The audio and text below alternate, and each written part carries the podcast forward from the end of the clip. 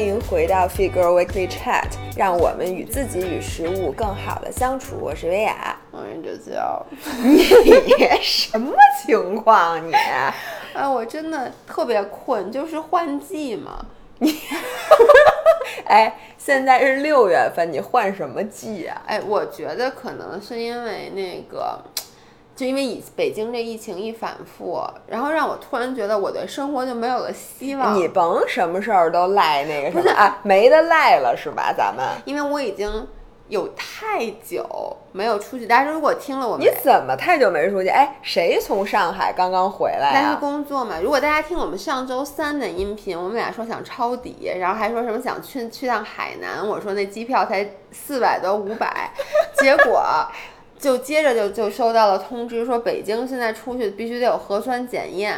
然后呢，我还很认真的跟张涵说了一句，我说那个不行，我我说我就是要出去，去哪儿不重要。我跟你说，去哪儿干什么不重要，你让我出门，我说我愿意去做核酸检验，因为这不抽血。嗯。然后呢，他给我发了一个视频，是那个北京排队 核酸检验的人山人海，太可怕了。我觉得他们。排队核酸检验的时候，只要那里面有一个人有病，那个所有当天排队的人，你能不能别咒大家？不是因为你知道那个真的人巨多，是，所以你就别凑这个热，不要给政府添堵。所以我就真的，哎呦，你说怎么办呢？马上又要一个假期，这个假期我又没有事儿。这假期有没有什么可玩的呀？咱们？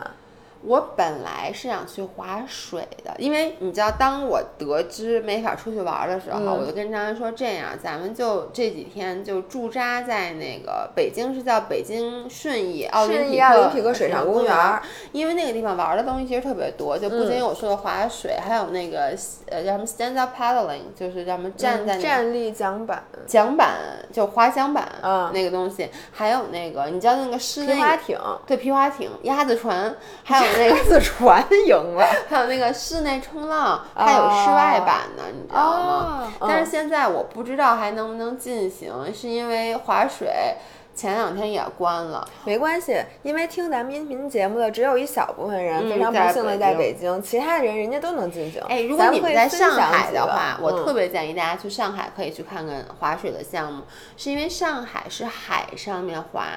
啊，在崇明岛那边，对，嗯，然后就是说那个有浪，那个就难度上面可能会稍微的。你说划水是吧？Wakeboard，对，Wakeboard，然后它难度上可能会更大一点，但是肯定会更好玩，因为有浪嘛。然后好多人之前看了我发那个微博发了一个划水的视频，都特别想去。我跟你们说，划水其实特别简单，嗯，就是基本上你只要能站起来了。你就能滑，我觉得滑水。我们给大家描述一下什么叫滑水啊？滑水就是你前面甭管那个动力是什么，它有可能是一根绳索，或者是前面一个小小艇拉着你，但是一根线儿，然后你呢，一根绳对，然后你呢要站在一个有点像冲浪板上的这个东西上，然后你的脚其实是。就是锁在那上面的，然后你的手要拉着那根绳，然后你要用你用尽全力去保持平衡，让你一直是能站在这个水上的。对，其实它说白了跟滑雪很像，就是你等于说也是在水上通过这个板儿往前走。然后划水特别爽的是，你知道在炎热的夏季，我觉得就是你说搞点什么室外运动，你说打网球，现在打网球是挺便宜的，但就是你不是现在室内网球场全关。就是哦，所以室外网球场，室外网球场特别热。对我就是无法想象。那天那个小叔还约我说：“哎，那个你不是想一直想学网球吗？说我最近在学呢，咱一起去学。”我说：“你都几点去？”他说：“下午两点多吧。”你说说北京这个天气，你让我下午两点多都特便宜。我跟你说那场子，对。但是我就想说，滑雪可能是一个非常适合夏季进行的室外运动。是你冬季咋进行？我问你。冬季就滑滑冰、滑雪嘛。冬季那个呃那个湖就变成了滑冰场。我觉得你知道滑水用三个字就可以准确的形容，叫做水上飞。踏浪无痕，水上漂。你记得这是小时候一个非常厉害的轻功，我小时候经常想练。哎，我都觉得作为一个手眼协调性非常差的人，而且作为一个滑雪，我有真的害怕，到现在没怎么学会的人，我必须要说，滑水真的不难，嗯，就挺简单的，你也不是很恐惧，因为呢，你在恐惧，就你那个速度上来之前，你基本上就会摔，而且呢，摔着你也不疼。所以你就没有对这个东西，它没有不用克服什么恐惧。我我来纠正你一下啊，是这样的，你要真滑起来摔，其实是非常疼的。比如那天我上了台子，然后我从台子上摔下来，摔了两个，第一次是差点没把真的没把肛门摔裂了，因为滑雪的时候那个绳索拉着你的速度，你滑的是那个直道初级道，就真正你滑起来那个环道。我是滑那一圈的，因为我开始是在直道上练，后来在环，但是我可能因为我基本上不会滑太久，我就会摔，以至于我这速度它可能就没有上。因为它拉着的速度其实是三十公里每小时，然后呢。其实你在那种速度上摔的话，那水很硬，就跟水泥地一样。因为我我那个好朋友就 Maris，他是第一年摔成了脑震荡，但是他滑特别好。我先说这个男的，他是一德国人，他一米九八，两百斤，就是那种巨大巨壮。他本身体重大，所以他摔的也狠，嗯，而且他老做那种。什么后空翻，那什么各种一百八、三百六那种的。他第一年摔成脑震荡，第二年把鼻梁骨给摔塌了。咱俩这么宝贵的鼻子，如此昂贵的鼻子是不能摔的，所以不能学会，就是要当初级。就对，就是要初级。因为我是我就去过一次，嗯，然后我就最开始在直道上学，就很快就能站起来学会了。然后到那个台上，最开始他瞪我那一下，我就不适应，就一下进水就摔。对，然后等我克服了这个之后。站起来之后，我能站起来之后，我那天其实是我这么怕疼的人，我都不记得，因为我有点忘了，那是两年前。然后我就觉得我那天好像没有特别痛苦，反正至少没有我跳钢管舞那么疼。其实说下滑水摔的疼，一般都是到比较后面，你开始做一些动作才会才会特别疼。因为你知道它跟滑雪不一样，滑雪你是无法控制，比如你往下的时候，你你那个坡度一大了，你控制不了。你是被动摔的。对，但是滑水，你比如说我经常有时候觉得我快把控不住，我撒手，对，撒手你就慢慢的你就沉沉下去了，对对。然后呢，而且像你说的，它属于上手比较快的一个运动。对，你比较难的，其实第一个就是你要能站起来。就它一开始你你等于说坐在边上嘛，你不用跳，你就坐在边上，它那绳把你拉起来，它是一个特别使劲拽你的劲儿。对，我跟你说，咱俩都属于学特别快，你学的太快了，你第一次就能站起来了。我第一次去的时候都没站起来，然后我是。第一次，但我第一次去的时候就滑了可能一个小时，然后也滑太短了，因为那天人特别多，然后滑了可能五六次吧，然后那时候还没有直道呢，然后呢就在直接在滑道就就当时就没站起来。我第二天再去的时候就能站起来了，是因为他们就说咱们这种搞体育的，或者就是说你平时搞体育的了，你不是体育老师吗？啊，行行，就是你平时健身比较多的人，你比较会用，你会收核心，其实他需要的就是你收紧核心。很多人他其实有劲儿，他他不会使，然后你只要能站起来了，基本上你就能一直滑到第一个拐弯，然后接下来你需要克服的是拐弯，没错。然后你只要能把这几个拐弯给拐下来了，接下来就是体力，比如像咱们这种体力好的。我经常上去，我我跟你说，我是一特别胆小的人，我并不敢去学那种什么做什么各种飞啊什么的，我顶多敢上一个小跳台。我一般就喜欢什么呀？我就拉圈儿。我跟你说，我这种人就最不要脸的人，因为你知道那个，其实他那个滑水的时候，他不是那个索道嘛，他只能拴有限的人，就是他可能假设说啊，同时在水面的人只能有五个，嗯，或者只能有六个，那其实就是你划完了，要不然就像那种新学的，就是。他老他一下上就掉下来了，然后下一个人就上，要不然就是可能有的人滑三圈累了，他就下来了。但像我这种人，我上去我不刷够十圈，姐都不下来，占着人那坑儿，对，我就站着坑也不做任何动作，我就一圈一圈的刷。你知道为什么吗？凉快。对对对，因为在水上面，就如果你不做动作，你就那么待着的话，其实不是很累。对。然后呢，你你想做做动作，你就要弯弯腿，又能享受那种速度，然后那水花。在身上又很凉爽，就是像我这种喜欢美黑的人又可以美黑。我为什么要下来？最重要的是我钱花了，我坐在那儿又对，就跟我去商场，首先。就我不能开我们家空调，对，我要去商场吹免费的。对，第二，扶梯开着是不是免费的？对，我上去再下来，下去再上去。我要把今天姐逛商场，反正你就不买东西。对，在电梯上我也凉快。我跟你说，因为电梯它是动的，你知道吗？它有风，所以它凉快。所以我觉得，如果大家所在的城市可以查一下，我知道的是，所有的沿海城市应该都有这个滑雪的项目。如果没有的话，你查一下你的所在的。城市有没有另外一项运动叫室内冲浪，嗯。或者说其实像我刚才说的奥林匹克水上公园，它也有室外冲浪。嗯。这个冲浪其实就是是一个人造浪。呃，就然后呢，对你呢，其实就是在一个地儿，你没动地儿，对，但是你一直我给大家在冲。形容一下，你们记得当时姥姥想学游泳，特别想安一室内游泳池，就一巨大无比的浴浴缸然后一直有一个水在冲着你，你就一直往前游，但你又游不过那水。跟跑步机一样，对，就是你没动地儿，但是你一直在跑步，那是你没动地儿一直在冲浪。那个冲浪其实就是一个坡儿，然后那水呢是从底下往上喷的，对，然后呢你就往下滑，但是你只要体重不是五百斤，你就能一直被那水往上冲着。哎，你这么 真的，如果我体重五百斤，我就直接到底儿了，我就感觉我在滑雪。你就可以在那上面一直待着。然后这个我我个人觉得挺没劲的，是因为不动地儿，就感觉就是跑步机。但是呢，你你给大家讲讲你上次玩这个的特别有意思的一个经历。有意思吗？就是老何特别爱那个冲浪，嗯，然而呢，就是在海边儿冲浪的话，其实特别费时间，因为你有可能今天那浪没浪，嗯有可能今天浪特别大，你这这两种情况都冲不了。嗯而且我们俩又不是人冲特别好的，就自己能抓浪。嗯我们俩得教练告诉我这个浪能冲，嗯那个浪不能冲，你冲一下，而且你还得从海边自己再游回去。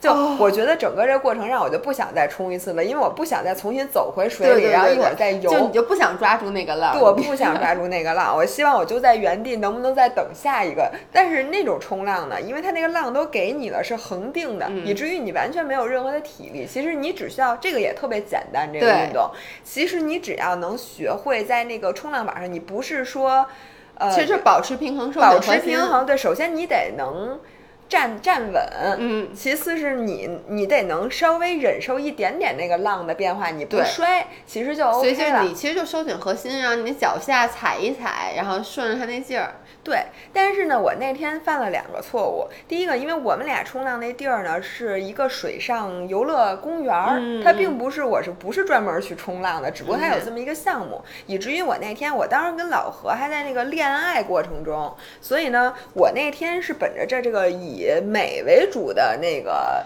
原则去穿着的。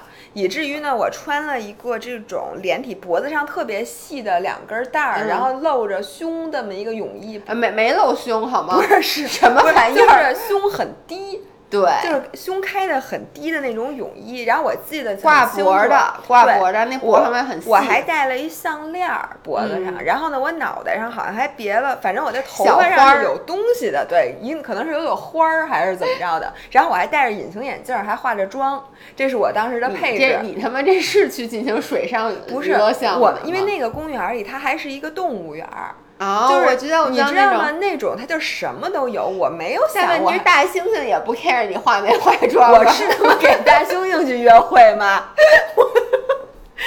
然后我就发现，哎，还有那个冲冲浪那个，嗯然后我当时就说我甭去了，嗯但是老何就说你来吧来吧，这个可简单了。我当时好像从来没有冲过浪，嗯所以呢，首先。我摔得很惨，嗯就是我从上面，它不是你趴着然后站起来吗？我记对得是吧？对然后我趴着就没站起来，我的大头就直接扎到了，你知道吗？扎水里边，那水是突突突突，没错，就首先我就没站起来，于是我等于抱着冲浪板冲到了那个底下，就好像一个高压水枪然后再在洗着脸呜，对，然后我的目光，我的五官就被高压水枪冲了一乱七八糟。然后我就在慌乱之中想站起来，还不是那么容易，那是在大斜坡，你知道你的屁股是比滑。你的屁股是比你的脑袋高的，于是你得把身体转过来才能站起来。然后于是，在慌乱当中赶紧站起来，然后结果发现，哎，我的上衣没了。不是，你是先觉得看不清，隐形眼镜掉了。我当时都没有意识，嗯我觉得站起来之后，我的胸前很凉快，然后觉得有风。我一捂，发现我那袋儿开了，嗯因为你知道那高压水，它嗯真的会把你身上所有东西都嗯然后开始开了。然后我就赶紧又蹲下，因为你必须要整个人都进到水里，你才能去系那个袋儿你你是。在底下吗？底下啊中呃没有到最底下，那你怎么因为水蹲下呀？啊，你就让那我水也不知道我怎么蹲下来，反正我蹲。蹲下了。那个时候你一定是能蹲下的，我跟你讲。然后就赶紧把盖儿系上。当我再次站起来的时候，我发现我两只眼的视力。就有一只眼睛的隐形眼镜儿真的是被嗯冲下来了，嗯以至于我就记得那天我们那个是可能是进行的前三项项目之一，嗯然后在后面我们俩整个约会的过程，我都基本上是看不清什么东西的，而且我的妆都花了，我的头花儿也不知所措，不知去向，然后我就带着一个非常狼狈的头型和我的身形儿。然后又逛了去看各种大的大猩猩，大猩猩说：“哎，哎呀，一看你就冲浪了。反正就是第一次的这个经历是不好的。哎，后来我好像再也没去过室内冲浪。其实现在北京还蛮多的，据我了解啊，嗯这个冲浪开它成本不是特高。你想，你能想也不，我觉得洗车的地儿都能开，只要有把水枪所以反正。北京还是有那么两两哎我跟你说，这个。运动最近在抖音上特别火。哦真的吗因为你知道，抖音上有好多视频是有一个人端着一杯咖啡就一直站在那儿，然后还在那儿看书。嗯因为他只要能保持平衡，他不是一直能待在原地吗。哦然后就踩着冲浪板在那儿看书、喝咖啡，你就知道这特别适合拍成抖音。对，然后我妹妹，嗯就咱在上海嗯见的妹妹，然后她最近就爱上了这项运动，就经常去冲。我觉得呀，就是如果你喜欢板类运运动的话，然后嗯你所在的城市又没有这个。就是划水，那你可以试一下。我必须要说，你如果真的相比的话，划水比那个还是爽太多了，当然它也难更多啊。对对对对对。但是你至少，我觉得就你动的过程中就会有不一样的乐趣。我觉得那个滑呃室内冲浪就有点像那个室内滑雪机。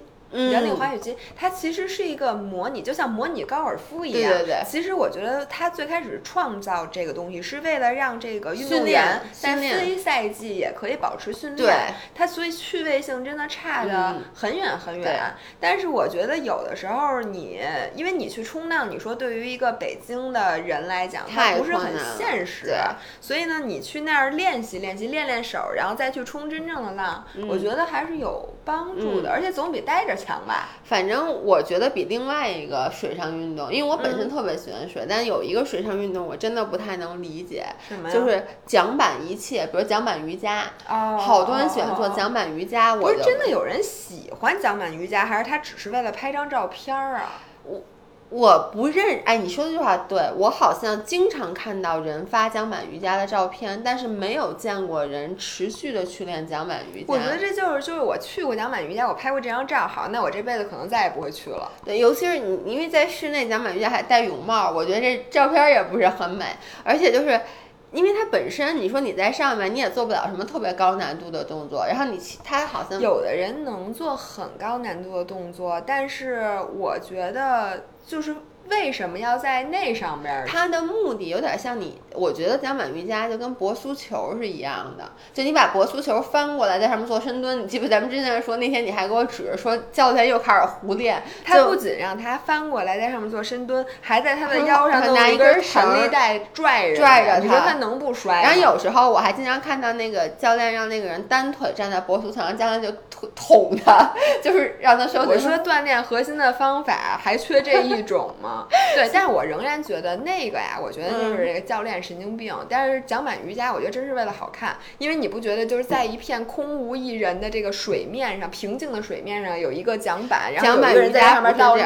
Let me tell you，大部分的桨板瑜伽是出现在游泳池里，有一个泳池里面有十几个桨板儿，大家穿着各种难看的带小裙儿的泳衣在上面，并且要求必须戴泳帽。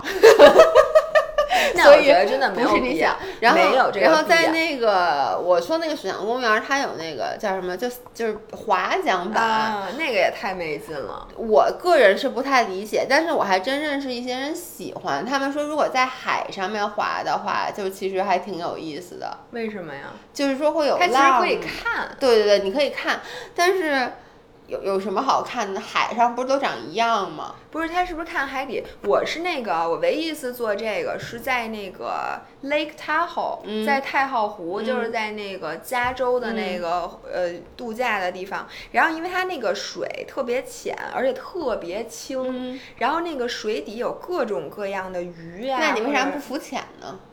不是，人家那底下都是石头子儿，大石头、小石头、礁石，你知道吗？你没有办法在那儿下水。浮浅都不行是吗？很浅，非常浅，这么浅，你站在上面那板没沉底儿是吗？那要一五百斤的人飘着的，那要沉的话还不就往下？你怎么给人抬杠呢？不是那个，不是一个潜水的地方，你不像那儿潜水，而且而且特别冷，就它挺挺凉的。所以呢，我能理解，就是人家带着你这样，一个是你能在这附近转一转，因为你那个那种水你是不可能下去游泳的，你也没法踩，你会把你的脚扎死的。然后呢，但是你又想在那个湖里面去看看那个水底，而且也稍微圆一下，就有人带你，你们俩就一直划着，然后绕一小圈。我想知道会有人就没站住掉下来了吗？我觉得，如果你不是特别傻的话，应该不至于。但是你如果非得在上面跑，你做各种你自己非得单腿儿什么的，你可能真的会掉下去吧。OK，所以这是基本水类的运动，差不多。这是基本水类运动就差不多了嘛？那还可以划鸭子船。去朝阳公园，我跟你说，其实我最建议大家干的事儿就是买一大堆零食，然后去朝阳公园租一个带顶棚的船，在里面待一天。不用朝阳公园，什么公园都行。对对对对对对，待一天。哎，咱们小时候春游，这不就是标配吗？你们春游划过船？我们春游绝不可能，春游不可能。不是不是，是咱们跟家长。对对对对。过周末，如果家长说带你玩，颐和园的鸭子园。喂动物，嗯，就是去鸭子船上吃零食。我跟你们说，我以前谈恋爱的时候就特别喜欢去划船，因为划船，因为你知道吗？那个时候就是你两个人想说一些就是这种悄悄话，对私密空间。哪个时候啊？就最小的时候，就大学谈恋爱就。刚开始，你大学在加拿大，那就就暑假回来嘛。我就记得我们去北海公园谈恋爱。后海，我跟你说，在后海划船。然后呢，我当时说这是我的私人游艇，因为我每天都去。然后那个租船的人每天都给我那九号船。然后呢，在后海两边还有音乐，你知道吗？哎，但是我想问你一个问题，嗯，你不觉得鸭子船特别脏吗？有那种臭脚巴鸭子，臭脚丫子。鸭子船真的就是，甭管有没有什么味儿，它都很脏很脏。就是我从很小，哎，我发现我真的是事儿逼。嗯。就我后来就是跟我爸我妈在一块儿，他们说带我去鸭子船，我记得我心里都不是很高兴，就因为我从小就觉得鸭子船巨脏。鸭子船，我不能，我其实不太喜欢是脚底是湿的。那个鸭子船是因为有时候底下它是湿的。你说鸭子船脚底为什么会湿啊？是因为鸭子船漏吗？其实我小时候问过一样的问题，就为什么船底会是湿的？我说难道有人把那个水给舀进来了吗？我也不知道。是不是因为浪很大的时候，那鸭子船停在那儿时候，它自己晃悠就进了水啊？有可能会有人下船的时候，是不是踩一脚？它可挺沉的。但鸭子船真的是我完全不能理解的一一你知道咱们的那个店里的会员，就是咱们飞 for life 那个线下店的会员，他们经常组织去后海，不是北海公园划鸭子船吗？我老看他们发朋友圈。一个鸭子船上。不是只能坐四个人？对他们就两辆船，然后我看他们都带好多零食。其实我个人是挺想做这件事儿的。就是那天我我母亲节那天，我就问我妈，我说你想干嘛？我妈说她想划鸭子船。我其实就带。这真的是你妈真心实意的想划鸭子船？对我妈想去颐和园，就是你能理解，对于他们那一代人来说，这个是一个很怀旧的事儿。然后，然后我们去了那个颐和园，结果我没带身份证，没让我进。哎，不过我小时候比起鸭子船，真正让我兴奋的体育运动是碰碰车。我太爱玩碰碰车了，我跟你说。所以，所以为什么你你卡丁车开的也好？那个跟那是一种开法吗？我跟你说，开卡丁车是为了不撞，开碰碰车是为了撞。但是我跟你说，我就是开碰碰车，呃，车老撞，那都不是我主动撞，就是你在碰碰车都躲是吗？就我开碰碰车的时候，我都不知道怎么开，反正。就是我都动换不了，我印象特别是当时在动物园，就每次我每次也踩不对，我就一直停在中间，然后你知道你然后就别人各种人撞我，然后我就哎，这不就是你开卡丁车 啊？不是，对，开卡丁车我开卡丁车是动踩了，但是不知道为什么一会儿撞轮胎，一会儿撞墙，一会儿撞轮胎，一会儿就是不能正确的拐弯，然后最后就被各种人速度太。卡丁车，你划水就不觉得快，开卡丁车就觉得快。划水我是自己身体动，卡丁车吧，你得车动。对，就它车不是我，就是我现在你不是车，车不是你。就是大家，我跟大家说一下，姥爷开车开，姥姥开车开特好，就是姥姥对于距离感掌握的特别好。我车感。哎，咱们在这插跑一下题，就是因为那天我听到，就是也是听日常公园他们聊那说考车特别难，就说有的人车感特别差，对对对对，就永远都过不去。然后我上柔术那块就也是有人考本儿考好几次过不去，嗯，我就说为什么你们过不去？后来他们坐的我的车以后，他们就说你是怎么过去的？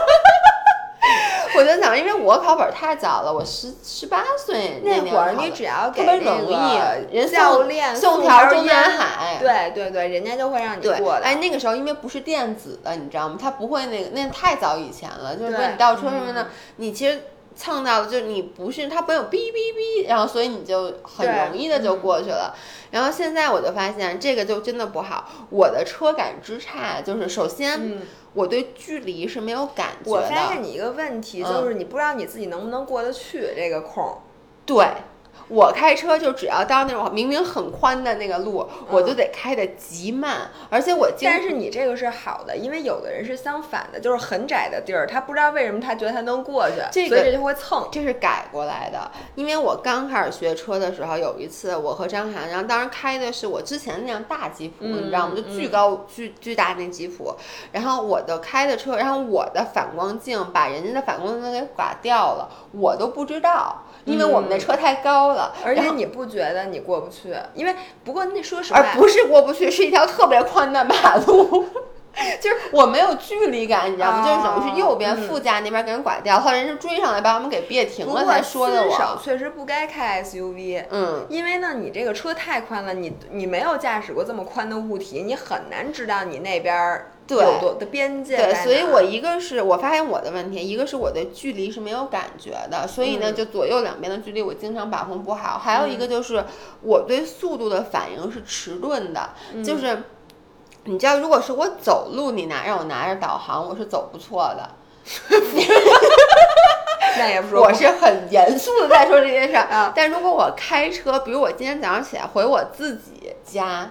我我新家，嗯，我就错过了导，我就错过了路口，是因为你知道那个导航，他每次会说还有五十米右转，但是我对五十米，他们五十米是多远，我没有概念。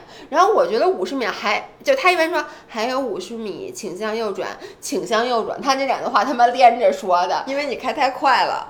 不是，但是你知道吗？我然后我就是根本就反应不过来，然后你就支走了。对，但是如果这时候是张涵开的车，你就跟他急了。对，所以下回请你不要，因为张涵开车开的很好。对他，对我发现开车真的分，就他不是男女的问题。对对对，像有的男生，你要说老何，老何，老何应该不听咱们节目，没关系。老何就属于男生里面车感非常差。老何车感跟我谁差？我觉得他车感比我车感还差。嗯，那我不敢说。我怕万一老何听了呢，但是他真的属于很差，就是他对于速度和距离，他是 overall 就这两件事综合在一起，他掌握不好。比如说呢，我们俩都是进我们家小区，然后那个车他会抬杆儿，对吧？然后我呢都是根本不刹车，我不会让车 full stop，对，我是悠着，然后那车一边抬我一边往里开。而且在老何的眼里，我每次都会撞上那杆儿，因为他老觉得我开的过快。说对，每次心他说他都咯噔一声，以至于我有时候为了照顾他的情绪，我就故意的。开得很慢，但是在我自己在的时候，我就会直接，但我我知道我肯定撞不上，但老何心里就没有这个判断，嗯，他不知道他的车速控制成什么样，他能正好过去。就跟你给我讲，他那次停车，他不两边得有车，他才能停吗？对，老何说过最经典的一句话，就是有一次我们俩到了一个停车场，车特别少，然后他转了，就是走了很远，专门停在了两辆车，两辆车中间有一个空位，对，就停在那儿了。我就问他，我说这么多地儿，你为什么要停这儿啊？他说，因为呢，就这是最好停的，旁边没有车不好停。对我其实能理解，因为这辆车是参照物，他就知道后视镜应该看哪儿。如果这后面是大空场，他就不知道后视镜应该看哪儿。那地上有线，那跟看车是不一样的。全景影像，那跟看看车是不一样的。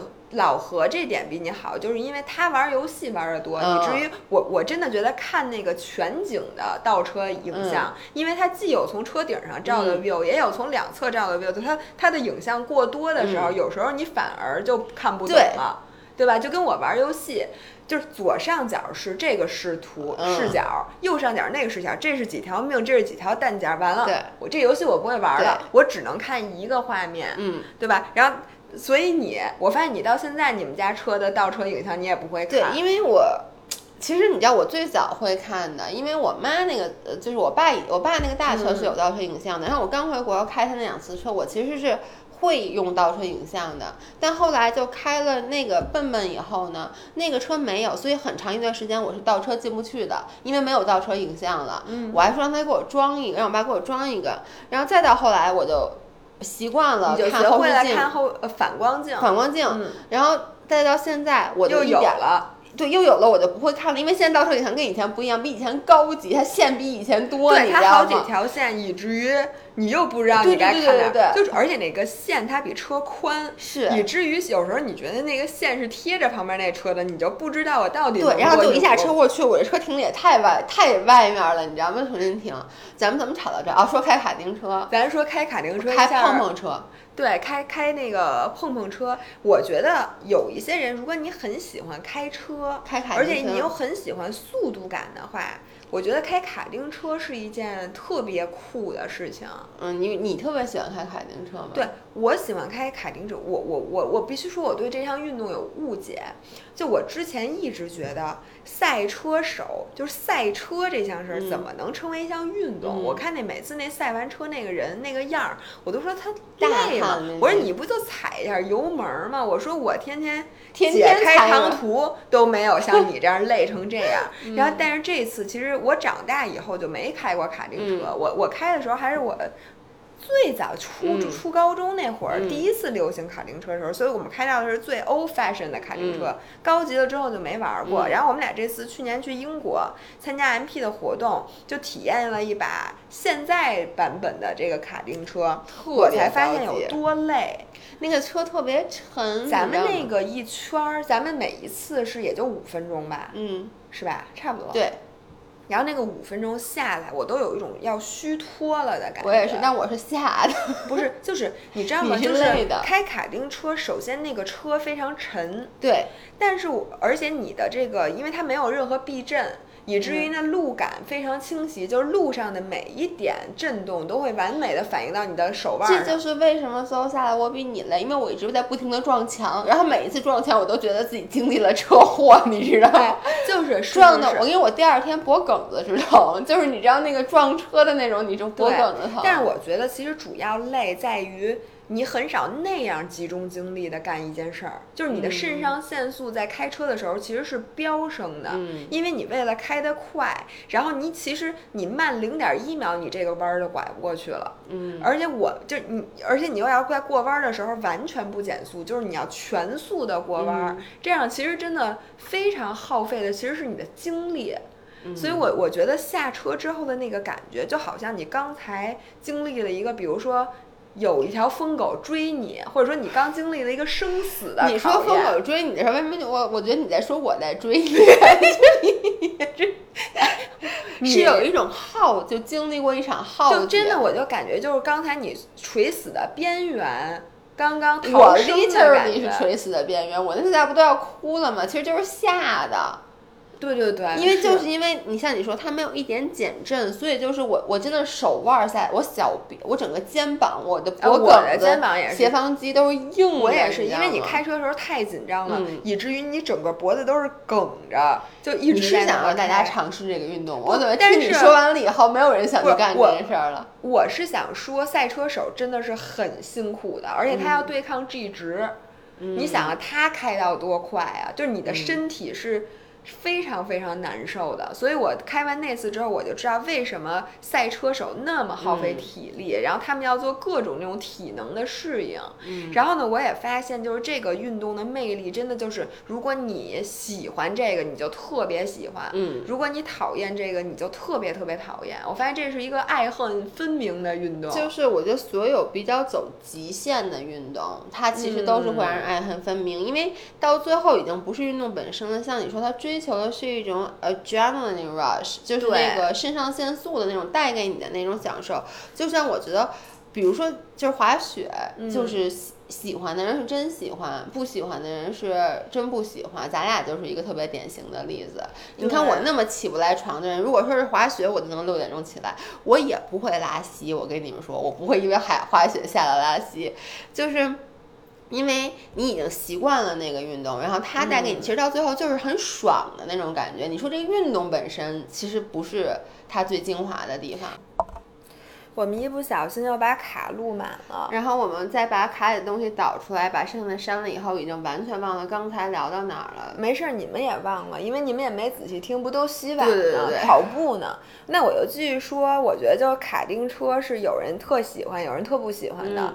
然后还有一个攀岩，就是我呀，我跟你说，我真的理解不了攀岩这个运动，我也是，就是我觉得累是真累，但是好玩儿，嗯，我我跟你说啊，我记得有前几天有人跟我说，就攀岩其实跟你骑自行车是一样的。你怎么能骑自行车？自行车好玩在哪儿？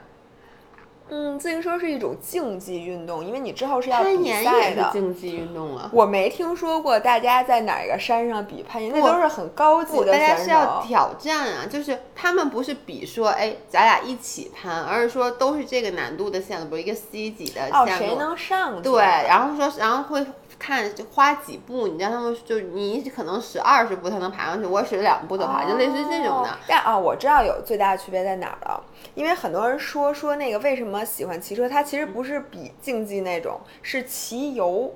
因为很多时候跑步，嗯我能理解你能看的风景太短，嗯，然后呢，开车它太快，而且很多地方它是你开车就过去了。嗯然后骑车玩儿呢，是一个介于中间的，所以就是你骑车其实能让你去更多的风景。那我来给你解释一下攀岩，因为虽然我自己也不喜欢攀岩，但嗯我真的认识很爱攀岩、很爱攀岩的朋友。对，我也认识。我认识的大部分攀岩，他们不是攀墙，人家是去海，就是什么哦，海里那个面攀，去那个。就是那种山上，我能理解他。但你知道吗？其实是这样的，就跟你说这个冲浪机是为了冲浪去做准备，或者去训练你的 skills 是一样的。因为大部分人不可能每天下班儿，或者说我经常就去山里面攀嘛，或者涉及到天哎气。其实我跟在家骑骑行台也是，一样的。所以它嗯攀墙的目的其实也是一个强化你的 skills，目的是为了让你能去自然里攀。而我看他们攀自然，他们都是，你知道，你记得不？以前咱们学钢管舞有一女孩儿，你记得吗？叫佳佳，黄小佳。哦，她哦后来就变成了一个专业的攀岩者。她真的她后来她老公她结婚的，她哦，我知道，她老公是英国人，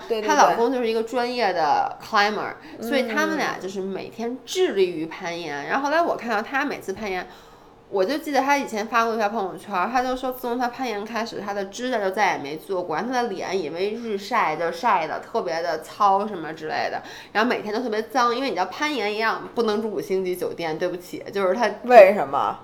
因为一般攀岩的，因为你一般攀岩到很早就开始上山，一般都住在车，你能理解吗？free solo 那种条件，很多人的那种。条件，所以呢，但他就说，在攀岩，一个是你知道在攀岩的过程中跟骑车还不一样，骑车你说你没弄好，你大不了你就摔了，就摔了下。来歇会儿，对，或者说你嗯可能也有危险，可能会摔骨折。嗯但是攀岩很多时候，呃，就即使是带着保护的那种，其实他受伤的风险是非常高的。我能所以他在攀的过程中，那种就跟开卡丁车一样，是要高度集中注意力的。你每走一步，你真的不能走错。你，我跟你说，你别说潘，我看 free solo 那哇塞，片儿我根本就，我跟你说，我全程就是我都捂着眼睛看的，你知道，虽然我知道他活了，但是我也是捂着眼睛我看的。简直，而且我看就是你从他那个角度吧，你还不觉得他有多高多可怕？他有时候那机机位一切，对，就拉远了以哎后，我还是一个不恐高的人，嗯我都不能看，对，我就简直就觉得这个人怎么可能？但是他那个就佳佳就是说嘛，第一就是这个是让他第一次意识到，原来他的注意力可以如此高度的集中。然后第二就是，他等于攀到那个山顶的时候，他在往下看的时候，那种成就感，achievement，其实我觉得比骑车还要高，因为那肯定因为你骑车，你其实你要一回头你也就看这么远，但你知道他不骑车的那个成就感，你知道来自于什么吗？就是你知道你用 Strava 吗？你不用吧？不用，嗯，Strava 是就是基基本上就是耐力爱好者都会有 Strava 的账号，然后呢，Strava 上是有赛段的。他看到的不是不是你或者你的朋友圈，是 everyone，所所有的人骑过这段路都是有排名的。那不就跟微信上那走步似的吗？然后有对吗？就是然后你就会清晰的看到，首先你骑了多少，就是你会在 Strava 上看到你整个图，当然你跑步就就都那图是一样的。其次是你看你会看到你。比如是在整体的人排多少，今年你排多少，然后呢，你在女性里排多少，在你的年龄段排多少，或者什么什么什么这么。我真的觉得这跟微信走路一样。哎，我问你，那我要把 Strava 打开，然后我不骑车，我开车，但我说我骑车，他傻吗？他傻他怎么就他怎么知道呢？还有你给我讲怎么？不是你记录的肯的话，肯定是，比如你要不就拿功率计记录。你开车是没有功率计的，不，我有有有距离，为什么没功率？不是，我把它拴在车上，为什么它记录不出来功率？它是功率是在轮儿上，你得转。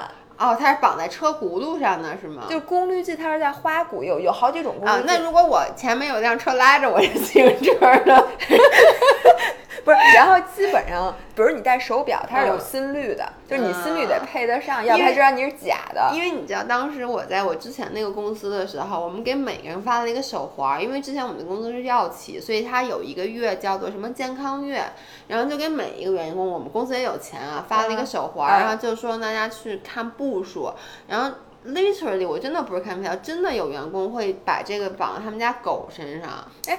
不过有你知道吗？我现在不是在家骑骑行台，就骑 Swift 的嘛。嗯。然后 Swift 呢，它本来是一个就为了让你在家进行训练的 app，但是它设计的过于好了，让人产生了这个获胜心理。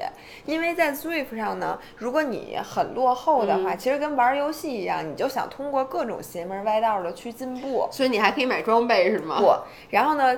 记录 Swift，呃，它不能买装备，就是你不能花钱去玩，你只能通过你的汗水或者你真正的成绩去在里面。就是你在里面骑得快，你必须在现实中一定是骑得快。但是也有一个作弊的方法，就是记录入 Swift 有两种，一种是叫智能骑行台，在这行台上你只能你可以雇一民工在那儿蹬，然后他帮你玩儿，但这是唯一的方法。对，另外一个呢，它还可以通过速度计。OK，然后速度计呢，等于就是你没有骑行台的人，你在一个台上，你只要把那轮架空，你上面绑一个速度计，它记录的是速度，然后你骑车它也算。所以呢，就有人把它绑在电扇上，你能明白吗？让你把电扇开到二十档，然后你就会发现你得你给把游戏打开。你只要能通过一种方法，就是你的速度计通过蓝牙连到了你的电脑上，这时候你把电电电扇打开，你就可以一天骑一千公里，你懂吗？所以你看，就是我觉得这个。可以钻空子的地方太多了，而且你这种就是说明你们在运动的时候，你就不是抱着一颗虔诚的心，你知道吗？就有的时候吧，Swift 它设计的那个吧，它是为了激励你，让你好好骑车。但是有的时候，它对你的激励就变成了，比如说所有的人都会 doping，就是我们不是靠吃吃吃兴奋剂 doping，我们是靠把体重往低了写来 doping，然后它就会有一个因为。自行车你骑得快不快，看的是你的功率体重比，尤其是在上坡的时候。但是呢，你这个体重你还不能写太轻。嗯，首先你写二十公斤，他肯定知道你肯定是骗我的，对吧？他就给你直接把你账号给你封了，就他会给你封号。第二呢，是如果你写的太太太轻了，你下坡就慢了。嗯，因为下坡其实重量大，你会下坡快，所以你自己要写一个合适的体重，让你上坡不至于太慢，写下坡也不能太慢。你知道，比如这其实跟手表一样。第一，其实苹果手表这三个环儿是为了激励你去完成工作。但是呢，像很多时候，你看你今天，比如说你觉得差一点，你就默默的把瑜伽功能打开，看电视。我打麻将的时候不都打开？还有就是我，比如说你问我，平时有人问我说你多少公斤，我都往低了说一点。就比如说我六十三点六哈，晚上，比如说我早上起来有时候六十三点三，晚上可能六十四，我就会说我六十三。嗯，但是我在往这个系统里面输入的时候，我都往大了输。为什么往大了输？你基础代谢大。嗯，所以呢，这样子呢，我就觉得我可吃的多。你能理解我的意思吗？能。而且你往大了输的话，你在运动的时候，它计算出来你的消耗也多。你看着多爽，你懂我意思吧？对呀，这就跟我去测那个体脂，嗯我那个身高肯定是一米七二啊，嗯，因为我有的时候一米七，有时候一米七二。我说出来，我到现在都不知道我多高。那我往里写，我肯定写一米七二，因为一米七二显瘦啊。嗯我要写一米七一，同样的体重，我不胖了吗？对对对那我怎么可能呢？而且年龄我就没改过，我现在年龄还三十三呢。嗯，所以你的新因为我前。年我前年那个第一次输的三十三，我今年你今年三十四，你不不知道你我多大是吗？我年底三十五，啊你咱俩现在都三十四。对呀、对，但是我其实我按理说我应该输三十五，因为我今年年底三十五，对吗？那你应该输三十四，我就恨不得输个二。那就差一岁，你说能差得了多少？那我肯定也会往小了写的。你把体重往大了写，把年龄往小了写，你再把身高往大了写，嗯到最后你的那个基础代谢不知不觉的就高出了一百一百多卡、两百多好卡，啊然后你就突然觉得自己就可以多吃一面包，然后吃完以后就胖了，那你就真的变成了那个体你得。这么说，我面包还是往少了写的呢，就是我没有一个数是真的，我基础代谢就不是真的，运动我肯定往多了算，对吧？对然后运动往多了算。摄入肯定往少了面包，你说我要是觉得它介于三百卡和四百卡之间，我肯肯定是写三300卡而且最后我还调呢。我如果觉得我今天吃多了，我再把所有的东西都往下调一调。我觉得这面包不可能有三百反正。到最后，你就自我欺骗的结果就是你的体重真的变成了那个高的体重，然后不你再往下然我觉得我们调一点秤坏了，我你再往上调，把它调成六十五。是这样的。接着说，刚刚说到攀岩嘛，攀岩所以我其实虽然我自己确实也不喜欢攀岩，我不喜欢攀岩主要来自于两个，一个是我我恐高，还有一个是我其实不太喜欢孤独型的运动，就是、嗯就你看骑车其实也属于社团，嗯。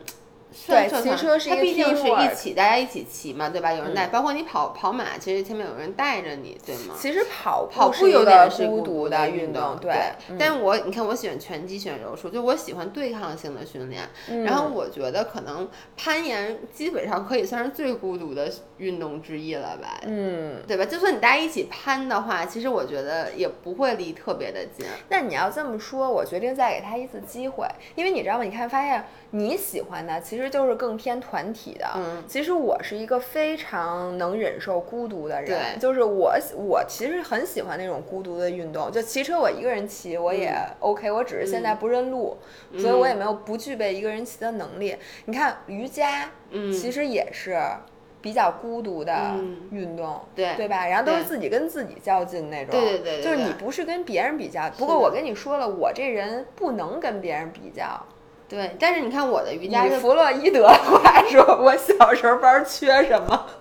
但是你看咱们接着往上说到瑜伽哈，啊，对于我来说，我以前喜欢瑜伽，就是因为我觉得以前我还能跟别人比。是咱俩刚开始学习瑜伽的时候，那地有个镜子，然后每次在练习瑜伽的时候，我必须要看谁做的最好看，然后我就要去跟别人比。你做瑜伽的目的是为了跟别人比？Excuse me，是我一开始就是，你这导致我后来膝盖什么受伤，不是都是因为腰受伤，都是因为老师。但是这不是你练瑜伽的目的啊！但是我很 enjoy 在练瑜伽的时候能，就你引 joy 跟别人比不是，就是我需要在练瑜伽的时候，在镜子里看到我。就是你，你看，就所以就是说我当时膝盖受伤，老师不就说说你为什么就是明明做不了这个动作，你非要去做？我说因为别人就这么做的。然后后来瑜伽变得越来越高级了，就是就没镜子了。没镜子，没镜子，他妈谁练瑜伽呀？哎，不是那打柔术也没镜子呀？但打柔术是对抗啊，他也是跟别人比啊，啊，就必须得跟别人比，就是。就我觉得得有社交属性在里面，这项运动得有别人。对，得有别人。这个运动如果只是我自己的话，我发现我喜欢的运动好像除撸铁，撸铁是一个自己的运动，但是我必须得良心说，我喜欢咱们以前那个比较低级的健身房，远远高于现在咱俩去的这个高级的健身房。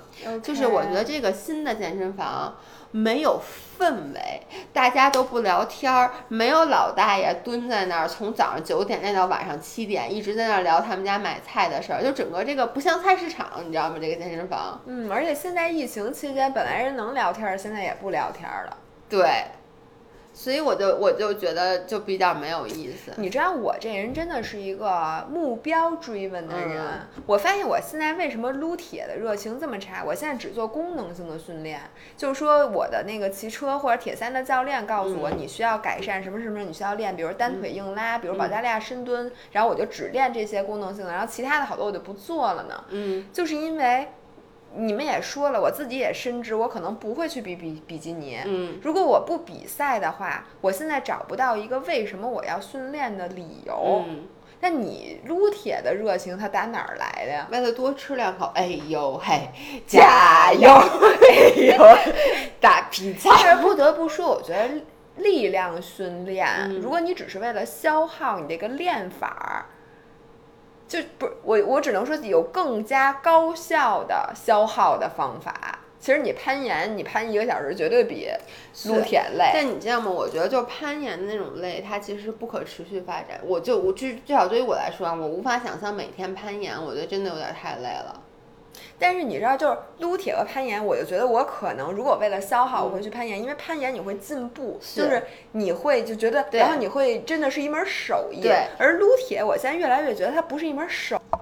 我们今天这个音频这多灾期多难。对对，我们现在我跟你说啊，那个电池快没电了，我们没事，我们家有电池，你忘了我这录音笔是吃吃电电池。不是，咱们赶紧说，快快点说。说实话，我们今天也不知道我们录了多长时间，哎因为这是第三段，我现在加速了，我现在是语音是两倍。如果你们把它调整到三倍播放，你现在就听不清我在说什么了。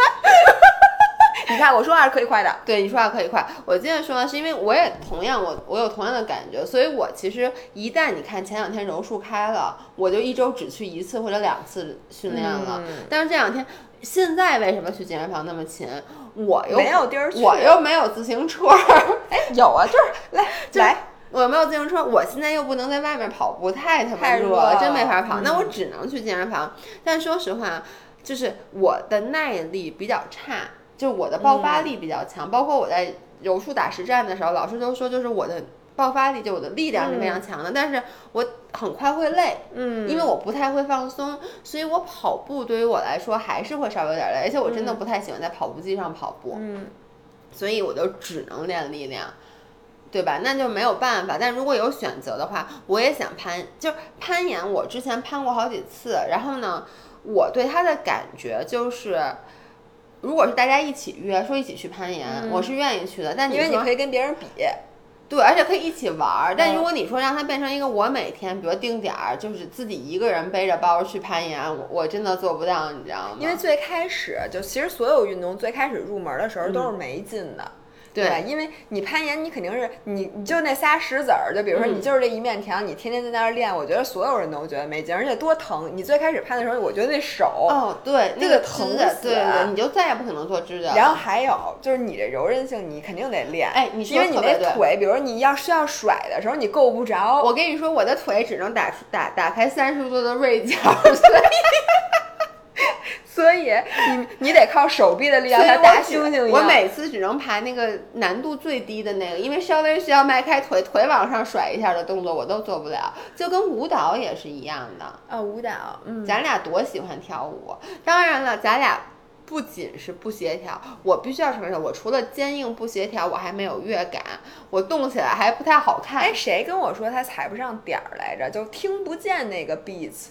是史阿姨，史阿姨，一个跳舞这么好的人，跟我说他从来听不见 beat，他只能听见音乐，不是他只能听见人、人声。就是明明那个节奏那么强，他听不见，但是他又能，他跳舞跳那么好。我节奏能听见，我跟不上，就是啊，不，但我也跟不上。我我就每次啊看老师就做这动作，我都说怎么那么简单，然后你看他做，觉得一点都不快。我给大家我一做我就来。我给大家讲一下姥姥和姥爷跳舞啊，比如像姥姥，我觉得姥姥还行，姥爷你知道是什么问题吗？就是我的力我柔韧性很差，然后我胳膊又很长，很多那种动作，你知道就老是歘一下胳膊画一圈回来了，可能嗯你回不来嘛。就是我每次就是着急忙慌，而且我会比如说漏了俩动作，一看老师做那个了，他可能往前很很自然走两步，我赶紧跑到前面去。我也是，补两个我都是一股劲儿一股劲儿的做的。然后下一个，因为中间跳过去一个，下一个也想不起来了，对我不会跳。因为我只会这个动作接着这个动作，但是这个动作没来得及做，对。咱下一个就更，而且很多老师不，因为你知道，就是舞蹈它有站着，然后有突然蹲下，然后再站起来的。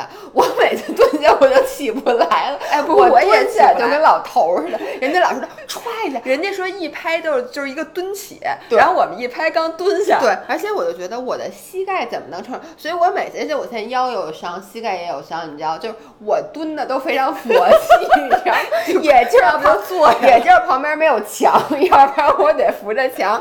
但我蹲一定得是确定了，我得是深蹲的动作，屁股往后撅，膝盖尽量不要超过脚尖儿，然后我的重心都放在后面，然后蹲下以后还得起来。那你说不扶地板，我是起不来的，所以我得扶着地板，还得扶着点腰，我怕我腰闪了。所以你知道为什么老师给咱们教咱们动作的时候，一般在地板上动作都是最后结束，就是你就甭起就基本不会让咱们躺下再起来，躺下因为。知道大家起来就是三拍以后了。然后还有你发现了吗？咱俩所有甩头的动作做的都非常佛系，那头根本就不知道我咋必须甩的。得说，我不能理解，因为我的颈椎特别不我好你别说甩头了，就我连慢慢的做这种头绕环的运动，我都能听到我颈椎咯叽，就那种嘎嘣嘎嘣的声音。所以每次在我甩头，就是头发都呼在脸上，然后老人老师都歘。很帅，我就是像乌龟一样，慢慢的哎把脖子？伸你说出来。歘的时候，我特别紧张，我特别怕你甩一下头，然后嘎嘣儿，然后你明天早上。不会的，我告诉你，我现在已经，我现在非常注意保护自己的颈椎。所以咱们俩适合跳什么舞啊？广场舞，因为广场舞没有甩头的动作，因对为大妈们都不敢甩头。所以咱们俩再再过二十年，咱俩就可以重回舞蹈界了。对，但我之前短暂的涉及过舞蹈界，，我说如果呀，其实你是一个身体协调性好的人，嗯并且你觉得你能跳舞，嗯基本上你就真的能跳舞。如果你发现你能跳舞，嗯我真的觉得太幸运了，你就好好去学舞蹈。对，因为我觉得这是一门其实非常好的手艺，它的消耗一点都不少。特别大。对，对，然后呢，你又能展示给出来，然 后你别，没错你知道，你就想象，我每次都想象啊，我这想象，你不要强调。就是，比如说这几个人在那儿，然后在那说，然后我突然走过去就说什么跳舞，我突然走过去说 你说什么？然后然后突然，然后这时候音乐就这噔噔噔，对噔一下，然后你就开始太空步，然后开始 Michael 对，Jackson 我就觉得这是一个特别，就你知道，我不想快闪。因为每次其实，在蹦迪的时候，我只会颠腾。我特别想以后不是颠腾，因为我们跟以前我们的舞蹈老师 Kim，就是一个韩国女生，嗯一起去、去去蹦过迪。我和姥姥就颠腾，对就是颠腾我们还是会的。对然后呢，Kim 就做各种什么，一会儿又垫臀，然后一会儿又什么胸又泡对泡，，他就是那舞池中最靓的仔。对。然后我们在旁边只能围着他鼓掌。我们只能颠腾，就像胡萝卜一对，样。我们俩也疯，但是呢，人家就会觉得你们俩是疯子，但不会觉得你们俩是那个是啊，dancing queen。对，就你，我跟你说，老姥爷和姥姥在舞池里面，真的就跟之前直播带你们跳蹦迪是一样的。所以我真的觉得会跳舞的人，我非常非常的羡慕。嗯但是我其实，在内心跳的是很好的，对只不过在表我面。老觉得我跳舞跳特哎好，，你没发现吗？就很多时候，就是我不能看，我不敢去看舞蹈的录像，，对，因为呢，我在内心我真的跳真而且你挺好的。知道吗？看镜子也觉得自己跳的不累，因为你知道吗？因为很多时候你忙于做动作，你看不清，有看见。你一般看镜子的时候已经定点了，但定点你摆在那儿还是好看的。对所以每次一看视频，我我都不敢承认这是我，就他们老拿一个特别老的那个视频我觉得这可能是我自己觉得差距最大的一项运动了。唱歌呢？哦，唱歌我自己知道我唱的不好，但是跳舞我很多你时候在现在也知道你跳的不好了。不不不，但是我不知道我跳的那么不好，就是每比如说我我去年不是还去跳舞吗？嗯就是在那个教室里面，嗯然后我就觉得我现在比原来协调多了，嗯我觉得我身体的条件可真的比，而且好多舞我真的觉得我学会了，嗯，然后我觉得我跟老师跳差不多，就我跟着他跳我也都能跟上，嗯然后我一看那视频。我说我这个胳膊这腿我动了吗？你知道我之前看，我经常看我自己舞蹈，我就会尴尬的观察，因为我老觉得我抽筋儿了，就有点癫痫，而且就没有一个动作做的是跟老师一样的。对，而且我经常会抽搐一下，就是那种你觉得赶不上，赶不上，哎，这个东西我知道，我马上能赶上了，赶紧做一特别大的一个动作。反正我真的就是我做其他的运动，我第一次学，我都是心理的预期和我看见的视频没有差那么多。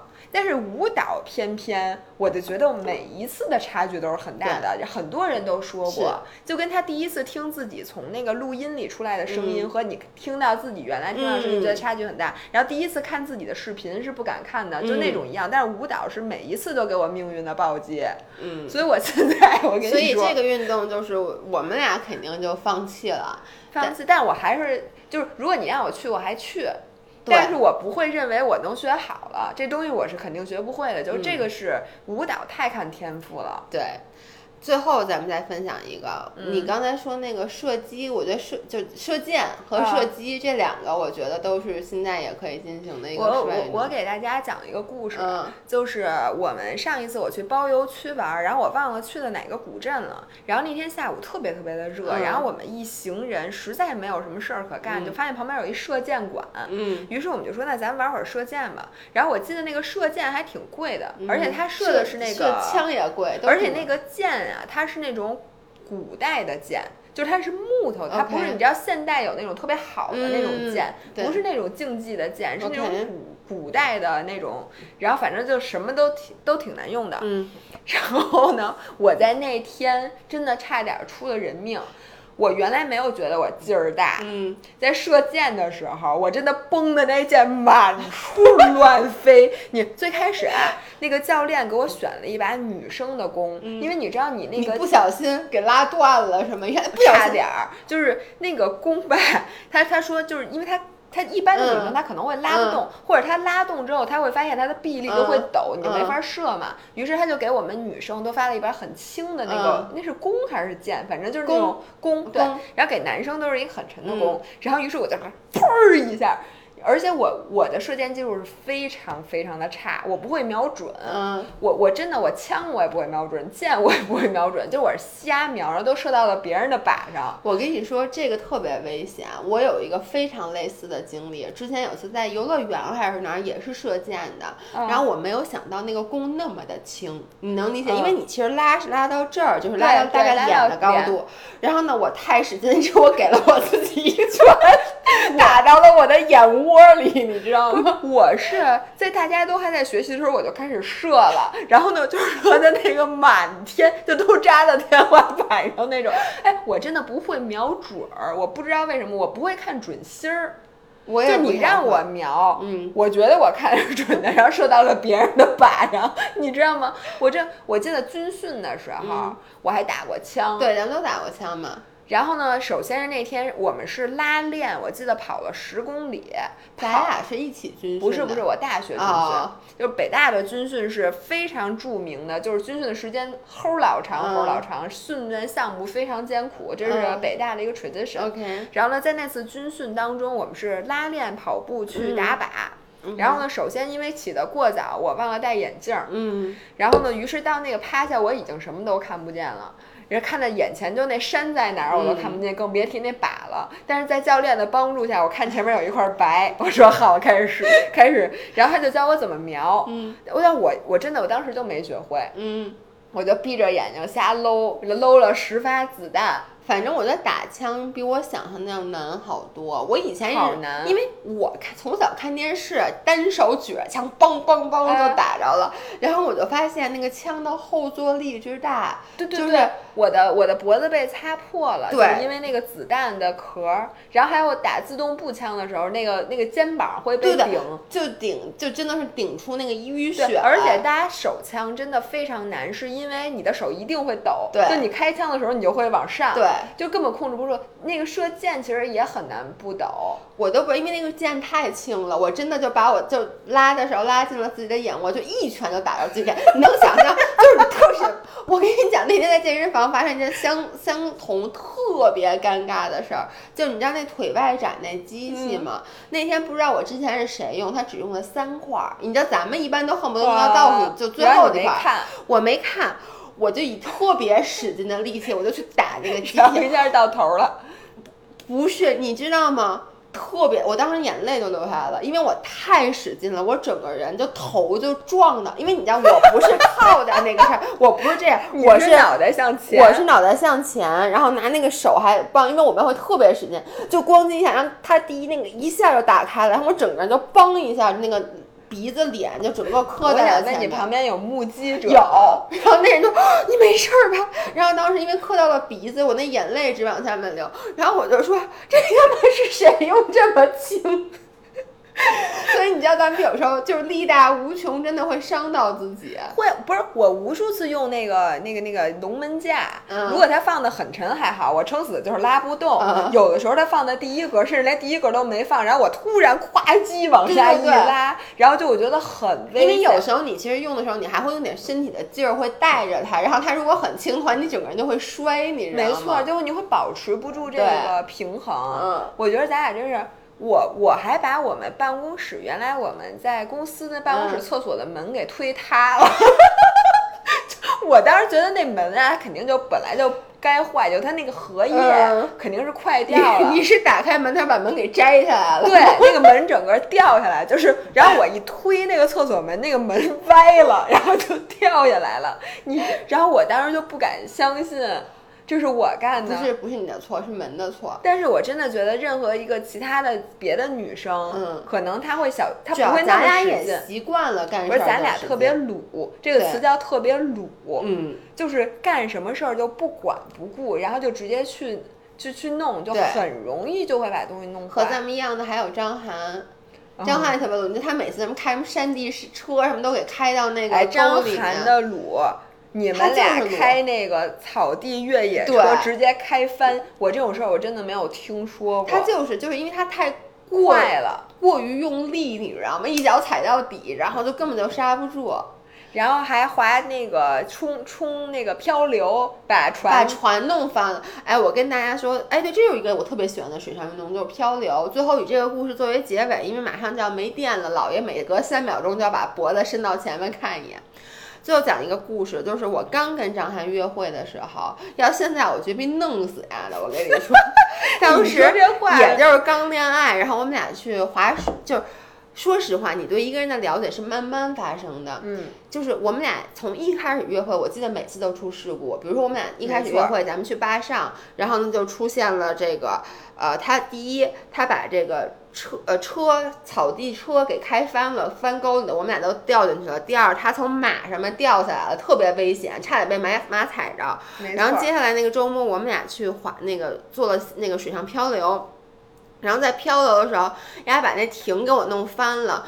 其实水。挺翻了就翻了，但你知道当时最可怕的是什么吗？是我们的车钥匙，他会之前发你一塑料袋密封袋，那车钥匙在那塑料袋，那塑料袋掉水里了，然后你知道火那个漂流的水是湍急的，于是我们就找不着那塑料袋了。然后这个太危险。我和张涵就在那个水里面捞呀捞呀捞，结果之后张涵举起一个塑料袋说找到了，结果打开一看，里面是人家的一双拖鞋。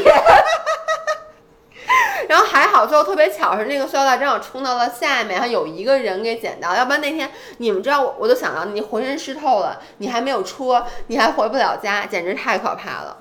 OK，今天我们其实想跟大家分享的就是是什么来着？我都忘了咱们的主题了。